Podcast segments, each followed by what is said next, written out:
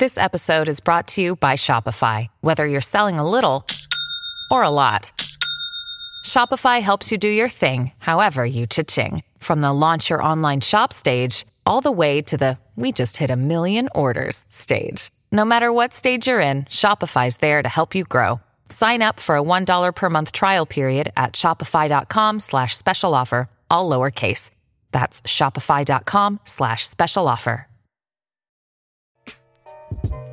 Bienvenido al podcast Notolia Student. Mi objetivo es hacerte reflexionar e inspirarte sobre el emprendimiento, tu futuro y tu crecimiento personal. Ponte cómodo y disfruta de este episodio. Bueno chicos, os presento aquí a Oscar, ¿cómo estás? ¿Qué tal? Muy bien. Aquí donde lo veis, eh, del 99, yo del 2001 y bueno, eh, una experiencia años luz que la mía. O sea, ha vivido cosas que yo no he vivido en años y encima hace cosas que yo ni, vamos, me encantaría hacer y de hecho eh, lo admiro un montón por eso. Y bueno, antes de nada, preséntate, ¿cómo, presentar- cómo presentarías a la, la gente? ¿Quién es Oscar? ¿De dónde vienes? Bueno, pues eh, yo me, suelo introducir con el tema del emprendimiento con McWaffle, que es eh, la empresa que fundé con 17, eh, que nació en 2017, de hecho. Y nada, soy un, chaval un chaval normal y corriente del, del 99, como has dicho. Tengo 21 años y me encanta el tema del emprendimiento. Que lo repito. Nada, porque está, que está aquí, que tengo aquí el, la- la- está grabando el audio. Ah, ¿el audio aquí? Sí. Vale, vale, pues voy a Sin problema. Hay veces que cuando Sí, sí, que listos me no te dicen, "Vale, preocupes. paramos". No te preocupes, tío. Vale. Esto es muy, muy casual. Vale, bueno, pues eh, soy Oscar, eh, un chaval del 99 y eh, bueno, yo fundé Mad Waffle, que es Vale. eh, una empresa eh, relativamente pequeña, cuando, bueno, minúscula cuando nació en el 2017 y que fue creciendo hasta 2020, que es cuando hemos pausado la actividad. A, bueno, es un crecimiento muy rápido con franquicias y, y un plan muy, muy avaricioso. Pero bueno, eso es. Bueno, tío, el... todos que es lo que, que estoy preguntando, ¿qué es Mad Waffle? ¿Qué de cómo, ¿Cómo explicarías lo que es Mad Waffle a una persona Bueno, normal? si no lo habéis visto en, en Instagram o en las redes sociales, eh, Que lo dudo. es que, claro, es que en su momento fue un boom. De hecho, luego entraremos, pero redes sociales fue nuestro, Sí. nuestra piscina donde estuvimos, vamos, en todo momento. Bueno, básicamente era una heladería eh, combinada con una gofrería y lo que hacíamos era traer productos eh, extranjeros de Hong Kong, eh, de Asia en general, a, a Madrid, que fue nuestra primera tienda. Eh, y de ahí la idea era pues ir eh, trayendo diferentes tipos de gofres, diferentes tipos de helados, cosas como innovadoras que igual en una heladería normal no las verías. Y eh, bueno, pues fue tal el éxito que ahora puedes encontrar un Bagel Waffle en, en cualquier heladería de Madrid. Sí, total. Bueno, realmente lo trajimos en 2017, la primera ubicación en, al lado de la Puerta del Sol. Y desde ahí, pues vamos. O sea, el concepto del gofre rodeando el helado y todo eso, ¿eso lo trajiste de España? Hostia. O sea, yo soy de Zaragoza, yo soy de Zaragoza y literal he comido eso y se, hizo- se ha hecho súper popular en Zaragoza. Una tienda que se llama Vivabel Zaragoza. ¿De Zaragoza? Yo soy de Zaragoza, tío. Pensaba que era de Valencia. Que va, que va, que va, no soy de, soy de Zaragoza. Vale, vale, vale. Pues justo en Zaragoza hay, una- hay un sitio en el centro que se llama Vivabel y es justo, y se ha hecho un movimiento popular muy rápido, bueno, ahora ya frena un poco, pero se hizo hace un par de años justo cuando, seguramente cuando empezaste tú. Eh, la foto de Insta tal, brutal, ¿eh? O Es que, de hecho, justo antes de que empezásemos a hablar, te iba a comentar esto. eh, nosotros, lo, bueno, lo que yo vi cuando eh, lo iba a abrir y la urgencia que tenía de abrirlo con 17 años, dices, "Oh, ¿por qué no esperas? Bueno, la historia es que o eres el primero o eres el mejor. Claro. Entonces, con, con- con los conocimientos que yo tenía en el momento, no podía asegurarme ser el mejor, Claro. pero sí podía ser el primero. Entonces, por eso la urgencia, ¿no? Y luego, pues de la mano que también éramos los mejores.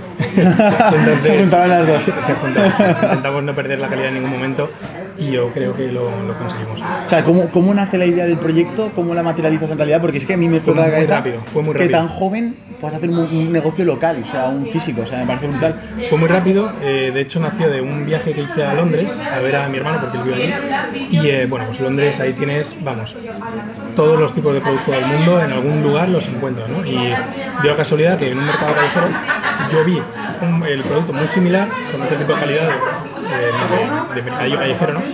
Pero vi que había mucha admiración alrededor, mucha gente haciendo fotos. eh, de hecho, yo también me llamó la atención. Y dije, coño, esto yo no lo he visto nunca, ¿y por qué no está en, España, no? Y me puse a, a investigar esa misma noche, de, bueno, ¿dónde puedo encontrar esto en España para luego enseñárselo a mis amigos, tal? Y no había. Y digo, bueno, coño, esto es una idea de negocio. ¿Por qué no? ¿Qué, qué me frena, no? Pues obviamente, una inversión. La inversión, la edad, negocios, la edad, un montón de cosas. Eh, entonces eh, hablé con mi padre, que es eh, la primera persona a la que yo le cuento todas mis ideas de olla, y me, me alentó y me dijo, bueno, pues, mm, ¿por qué no haces un plan de negocio y lo propones a alguien a ver si te da la inversión? Y Claro. puedes ir hacia adelante, porque yo no tenía, vamos, yo venía de vender sneakers, Yeezys y Jordans, y ya está, no tenía como para poder emprender a un nivel de abrir una tienda en Sol y empezar a franquiciar, ¿no? Que era la idea. Entonces pasaron tres meses, cumplí los 18 y encontré un inversor. Entonces en septiembre ya estábamos montando la tienda y en agosto la inauguramos, agosto de 2017. Entonces, bueno, agosto fue un mes muy duro, fue, fue muy complicado eh, porque yo no tenía ningún tipo de experiencia ni en ¿Agosto has dicho el año? 2017. 17, vale, sí. Eh, no, perdón. En octubre. octubre de Inauguramos. 2017. Septiembre empezamos a montar. eh, octubre. Inauguras, vale. Entonces ese mes fue muy lento. No nos conocía nadie. No teníamos la decoración terminada. De hecho, cualquiera que haya intentado montar algo por el centro de Madrid se va a encontrar con un montón de barreras a nivel de, pues quiero cambiar esta fachada y hacerle esta cosa chula que para el marketing me viene genial. No puedes. Eh, quiero poner estas luces, no puedes. Bueno, un montón de barreras de ese tipo, ¿no? Entonces fue como un mes y medio de adaptación de poder poner las últimas piezas del local y hacernos realmente llamativos. Eh, y en noviembre ya hicimos un bombeo de comunicaciones hacia afuera, ¿sabes? El date a conocer absoluto, que es eh, lo primero que hay que hacer cuando somos un negocio, ¿no? Date a conocer, date a conocer, date a conocer. Y eh, nos aprovechamos de las redes sociales, eh, usamos un montón de comunicación por vías de influencers y demás, y de repente, en enero, ya empezó a funcionar. Pero como un tiro. De hecho, ahí están la- teníamos colas de una hora y media. Estarán viendo la gente mismo por pantalla que, que es una historia destacada y que ya vienen unas, unas cosas que yo digo, juro, Sí, y eso es justo, pues ya te digo, esos mesecitos después de, de inaugurar. Sabes que si no hay nada en Madrid así, sí que es verdad que No entiendo nada, no que para los chavales sería una locura. No había nada encima, era muy grande. O sea, tú cuando ves una waffle es algo que te llama mucha atención, es muy grande, te incita a hacer una foto. De hecho, era Sí, eh, uno de los pilares fundamentales de que sea fotográfico, ¿no? Que sea instagrameable. Es una de las palabras que yo tengo ya, vamos, implantadas en el que sea instagrameable. Si no es instagrameable, No, no me sirve. Entonces nos volcábamos mucho en que el producto estuviese bueno, el helado estuviese bueno, porque al fin y al cabo es una heladería. Claro. Eh, de hecho, incluso llegamos a trabajar con Ben Jerry y demás para tener sus helados dentro de nuestra tienda. Y que, como era un producto que se probaba por primera vez para muchísima gente, tenía que causar una buena impresión. Porque si no, primero íbamos a manchar la industria del waffle, siendo los primeros y haciéndolo mal, pues manchan. ¿no? Y segundo, necesitamos que la gente repita. Porque aparte de tener mucho turismo, eh, mucho turismo, mucho mercado de turismo, teníamos mucho local, mucho cliente, pues eh, tanto de Madrid como nacional que venían y en turismo a Madrid compraban, consumían y, lo habían visto en redes sociales. Entonces se tenía que mantener el que te lo entregaban, lo podías subir orgulloso a tus redes sociales, mira qué chulo la experiencia que estoy teniendo, la experiencia, de comerse un waffle por Madrid, por las calles, y encima, qué bueno está. Y cómo me ha saciado y que ya necesito cenar y el próximo día voy a querer otro, ¿sabes? Sí. Entonces, eso causó semejantes colas. Cuando, cuando hablamos del crecimiento, tío, ¿cuánto empezó, qué equipo erais hasta el punto máximo que llegasteis? Antes de obviamente el confinamiento y todo. Pues al principio, eh, en dirección éramos eh, dos, ¿Dos? socio inversor y yo. Y el equipo era, pues, empezamos con eh, cinco trabajadores en tienda, porque realmente como era una tienda de takeaway, él era como mecánico todo, ¿no? Entonces tenía que- pequeño local. pequeño takeaway, no había mesas que No, no, es que no conviene, sí. Claro. Entonces era muy rápido todo. Necesitaba cinco personas, una cada puesto, ¿no? Para que fuese cadena, sacando la cola, funcionando, que era la idea desde un primer momento. Muchas gracias. Eh, entonces, después de eso, eh, yo estaba estudiando ADE, por cierto. Justo cuando inauguré Mad Waffle, empezaba la carrera de ADE. Hmm. Entonces, pues por desgracia o por suerte, eh, no estaba en, la, en clase. Ya. Entonces necesitaba un gerente para, para que pudiese llevar lo que yo no podía, entonces estaba en la carrera, ¿no? Entonces, eh, bueno, puse ahí un gerente, me empecé a dedicar a la carrera y luego me di cuenta de que no, quería estar dedicándome al negocio y más adelante dedicarle más esfuerzo o más eh, atención a la carrera. Claro. De hecho, creo que es en el punto en el que estás tú. Ahora, full on dedicado a Sí. crecimiento. De hecho, eh, lo, que, lo que, bueno, no quiero hablar mucho de mí porque quiero hablar de ti que eres protagonista, pero yo dejé la carrera Sí. básicamente por abrirme todo ese abanico de tiempo. Estaba, estaba estudiando marketing, marketing estoy aprendiendo el triple por mi cuenta. Entonces, ese tiempo poder dedicárselo a Sí. oportunidades, a proyectos, a aprender por mi cuenta, todo eso. No solo a dedicarme a las redes sociales, no, eso es una parte mía de mi vida. O sea, yo quiero abrirme a proyectos, a físico, tal, no sé sí bueno, de hecho, yo es algo que en, en alguna charla que he dado, yo es algo que incito a la gente que si tiene una idea o tiene una oportunidad o tiene algún tipo de camino ancho, eh, con mucho bagaje al que pueda ir, aparte de la universidad, que tire para esa dirección. Claro. De la universidad, digo, yo acabo de volver a retomar la universidad en, en 2020 y no me arrepiento en ningún momento de haber dejado esos tres años de lado por completo. Te digo, esa experiencia era un momento que se puede aprovechar y tienes que exprimirlo al máximo. Entonces, yo te, yo te animo Claro. a que sigas por ahí cuando, cuando puedas y cuando quieras, Eso es. Entonces, tío, eh, bueno, el primer año acabaste con un local, con dos. Primer año, sí. A los 5 meses de abril recibimos la primera oferta de compra de la marca. De compra. ¿Se podría decir la oferta cuánto fue o no? Ridícula. Ridícula. Ridícula. Vale. no- Una rechazable. Vale. Eh, ya, pues ello- aquel, ese momento ¿no? de decir, hostias, ya se ha materializado hasta un punto en el cual la propia marca es un producto. Sí. Eh, bueno, pues no, no, no lo hicimos evidentemente porque todavía nos quedaba mucho por crecer y ni siquiera tenía un manual de marca para poder entregarle al comprador. De cómo sí, funciona, Oye, funciona de esta manera. O que realmente yo dijese, ok, ¿puedo vender la marca y no estar yo y seguiría funcionando? No. ¿Qué pasa en ese momento? Que el proyecto no es replicable. Todavía ni se puede franquiciar, ni se puede crecer exponencial. Entonces, en ese momento fue como un detonante de decir, ok, estamos yendo rápido, más me vale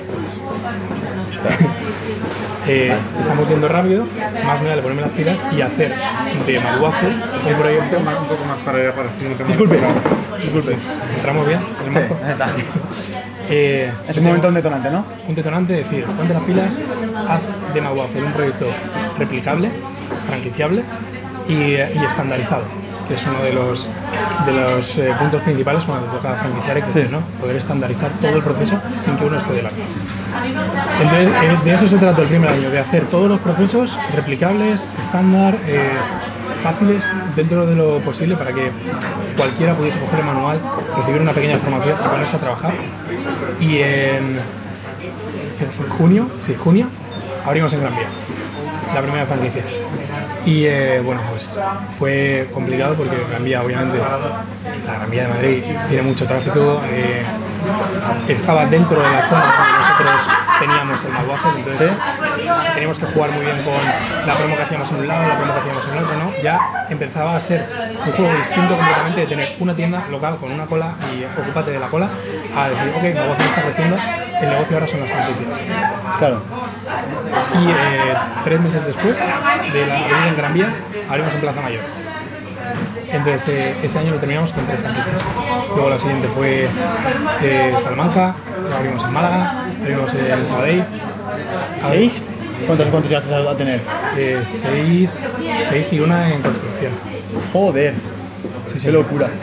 Y claro, ahí te cambia completamente el negocio, tú dejas de poder estar atento a una tienda y a cómo se entrega el producto ahí, sino que tienes que asegurarte de que todo el equipo esté muy bien formado y ahí entró pues todo lo que yo iba a aprender en la carrera de ADE, de repente, toma, recursos humanos, contabilidad, eh, compañías de marketing. Haces la carrera en ¿no? En un año, si es que realmente, te das cuenta que en un ciclo de 365 días se inaugura la tienda. Fracasas los primeros meses, obviamente, porque no te das a conocer, ¿no? Tienes un boom en redes sociales, eh, tienes ofertas de compra, empiezas a franquiciar. A mí se me hizo bola. Total. Sinceramente se me hizo bola, porque también necesita uno una madurez Sí. para poder eh, sostener todo eso sobre, sobre tu propia actividad laboral, ¿no? Sí. Entonces fue una locura. roll Tío, el el, año. el, el- Bueno, el año que mejor funcionó, ¿cuántos, cuántos ma- eh, llegaste a vender? En total, en todo el año. ¿Tienes un- ¿Unidades de Magwafe? Sí. Claro. ¿Le, le tienes, tienes contado cuántas puedo calcular eh, rápidamente, pero. eh,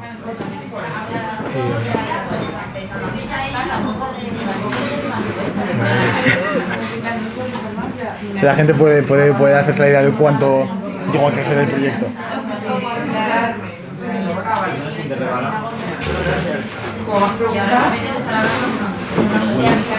No te voy a dar el número exacto, pero más de 70.000. Más de 70.000. Joder, Más de 70.000. qué barbaridad.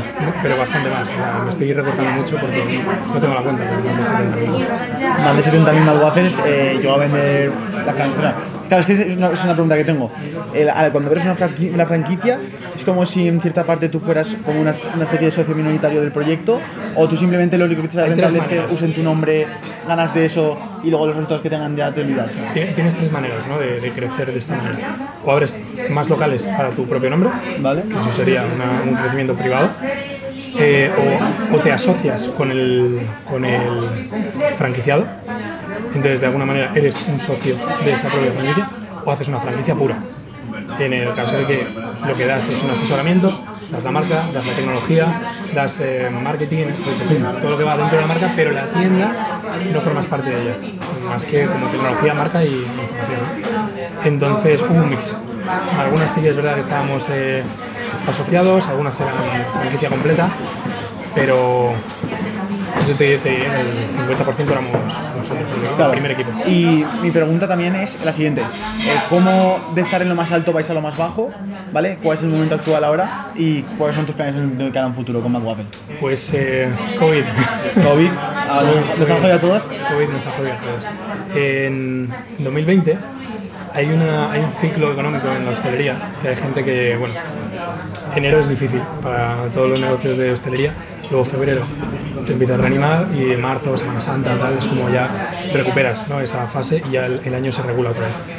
Entonces, eh, en 2020 fue especialmente bajo enero eh, por un, problemas de marketing, problemas eh, internos, pues, lo que sea, pero no vendimos la cifra óptima para, para estar ok. Entonces, de repente llega el coronavirus y nos planteamos el, ok, te- tenemos que cerrar las tiendas, lógico, por ley. O sea, y si no es por ley, ya es verdad que en Madrid, no sé en otros sitios, pero en Madrid las tiendas empezaron a cerrar por responsabilidad.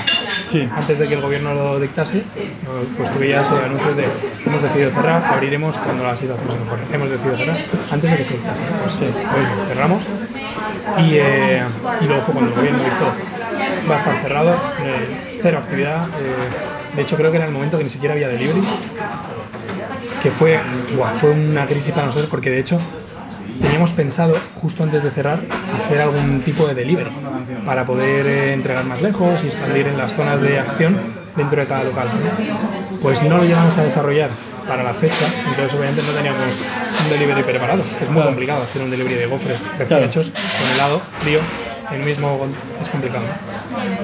Eh, bueno, entonces en ese momento que cerramos, Madwafer no ha vuelto a despertar desde esa fecha. Pasó un mes y medio complicado con todo el equipo de trabajadores porque los ERTES no aparecían por ningún lado. Eh, no, no- no había claridad eh, en cuanto a qué iba a pasar con la situación económica eh, nacional o incluso nuestra propia de los trabajadores. Yo tenía eh, trabajadores que estaban dependiendo completamente de Aguaje, ¿no? Sí. Entonces era muy, muy crudo. Y eh, pues ya nos vimos obligados a, a decir, ok, vamos a cerrar completamente.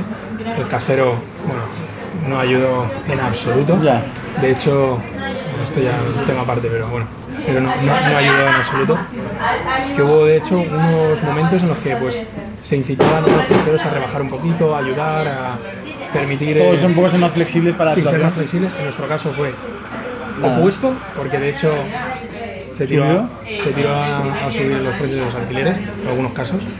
Entonces se nos hizo prácticamente imposible eh, seguir abiertos. ¿no? Entonces, menos mal, sinceramente, viéndolo con perspectiva, menos mal que cerramos en ese momento, porque si no me hubiese supuesto pérdida recurrente todos los meses, sin poder eh, recuperar hasta septiembre a lo mejor, y eso hubiese sido un agujero tremendo.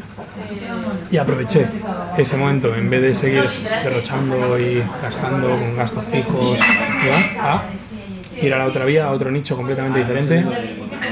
Criptomonedas. Fue el, el otro boom de mi carrera.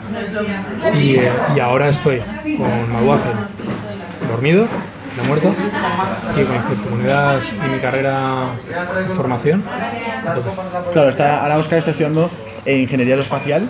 Eh, bueno, primero voy a hacer un breve inciso de por qué decidiste ser ingeniero espacial y luego también un poco cuenta a la gente eh, tu situación en las criptos, eh, más o menos para que sepan el recorrido que llevas, porque la gente escucha criptos. Y lo que justo estábamos hablando antes, que es que escuchan humo, escuchan eh, métete ya en un mes, haces rico.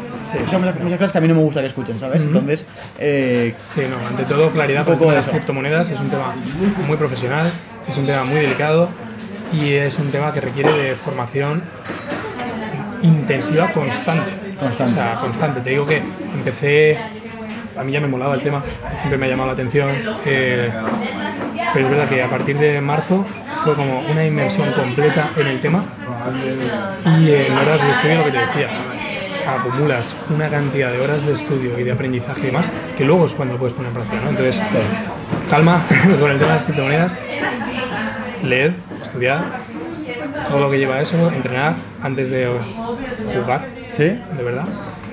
Eh, ¿Cuántos años llevas con criptomonedas? pues dos años, Dos añitos. dos años. Joder. En serio, un año, 2020. En serio, un año, vale, vale. Porque antes era McWaffle, realmente estaba tan volcado en el tema de Que McWaffle no te daba tiempo a poder que no, no, no, estaba, vamos a ver, sí, justo antes de cerrar, nuestro plan era, bueno, no se puede Expandirse. expandirnos mucho. Y, y llevaba una campaña de marketing detrás que nunca llegaba a salir, una, un montón de cosas que no llegaron a salir y están ahí, que de hecho, bueno, me las guardo, me las guardo para cuando volvamos a salir, ¿no? Salir con todo eso. Pero sí, justo en 2020 fue cuando aproveché a, a volcarme de lleno en las criptomonedas y empezar a estudiar ingeniería aeroespacial que es un tema vocacional completamente. Yo empecé, la primera carrera que estuve haciendo era ADE, en 2017 se la dejé porque bueno, estaba llevando la vía práctica de la propia carrera y eh, no me había planteado estudiar ingeniería aeroespacial hasta el momento por, eh, un tema personal que no, fíjate, no me veía en el momento de mi vida de madurez o de lo que sea para estudiar ingeniería y sacarla sin ningún problema. Ahora, sin embargo, vamos, la estoy disfrutando. Claro. Y, y es Con buenas notas y todo, joder. Qué locura. Estoy disfrutando. Qué locura, tío. Joder, me parece súper guay. y, y así para la gente que, que te, está, que te está escuchando, te está viendo o, o lo que sea, eh, ¿tú cómo ves, por ejemplo, tu futuro de aquí a 5 o 10 años? ¿Te ves con el proyecto McWaffle? ¿Te ves eh, emprendiendo? ¿Te ves emplea- de, de- empleado? O sea, es que esas cosas... Yo creo, fíjate, que un emprendedor siempre es emprendedor. A partir del momento Yo te que- lo veo, o sea, y además, tú- yo, bueno, yo cuando yo conozco, yo soy un perfil de persona que conozco mucha gente, mucho emprendedor, y yo enseguida veo diferentes actitudes. Es- es una y nada, que desde que hablo con Oscar de cualquier tema, se nota, hay algo ahí dentro de decir, de, de curiosidad, de actitud, de moverse, de tal. Que Sí, es una inquietud, realmente es una inquietud que tiene uno de, de desarrollo personal y hay una cantidad de cosas que involucra el ser emprendedor que no es Total, que exactamente. no se podría, bueno, Que hay no solo ser empresario, hay hay libros, de- actitud. ¿sabes? Entonces, eh, yo creo que de aquí a 5 o 10 años, porque cambia mucho la historia. A 5 años estoy cinco años, graduado. por ejemplo. 5 años estoy graduado. ¿Vas a acabar la carrera? Hombre, claro. bueno, Y si vuelves a abrir McWaffle y te vuelves a requerir... No, de ingeniería espacial tengo terminar. Quiero terminarla, de hecho, en el plazo, porque, porque tengo un proyecto que quiero sacar de la, Claro. de la propia rama, ¿no? Y, eh, y es una industria que también está en desarrollo constante. Lo que te he dicho antes, o eres el primero o eres el mejor, entonces Total. hay que correr, ¿no? Eh, entonces, graduado, me gustaría, me gustaría un montón la, la licencia de piloto privado para ser piloto aerobático. Piloto aerobático, que no comercial. ¿Y aerobático para qué? Abogados que están ¿Y por qué? ¿Porque te apetece o porque lo ves un, una buena, un buen no, trabajo totalmente. vocacional, no? Sí, no, Vale, vale. no lo veo como algo profesional. De hecho, complicado sacarle. Bueno, quién sabe. Ya. Pero no, no va por ahí la, la historia. Eh, y preparado para sacar el proyecto de, de aeroespacial. Espacial. Ahora, con respecto a McWaffle, eh, en cuanto a la situación nacional está abundante, Pero ahora, por ejemplo, ahora estamos por ejemplo en el interior de una, de una crepería y ya, o sea, al final yo estoy comiendo- pudiendo consumir helado y tal, Son tipos todo no lo complicados. ves, ¿no? Son tipos complicados. Son tipos muy complicados. eh, también a nivel personal tengo, tengo que ponerlo por delante de Claro, total. cosa. Y eh, en este momento Estoy súper contento con lo que estoy haciendo, con el tema de las cripto me está yendo muy bien, me está gustando mucho, la ingeniería lo estoy disfrutando y estoy volcando muchísima energía en ello, que si metiese otro ciclo como es el de la nueva ola que iba a meter en Maduazen, requiere de mucha atención también y, y no iba a poder Yo exprimirlo, ¿no?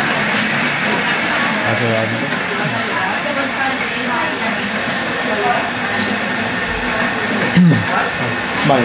Y. Ok. Entonces, tú pretendes volver a abrir una waffle, pretendes eh, seguir con el proyecto, pero luego también, por lo que veo, también tienes ideas de emprender en el mundo espacial y todo eso.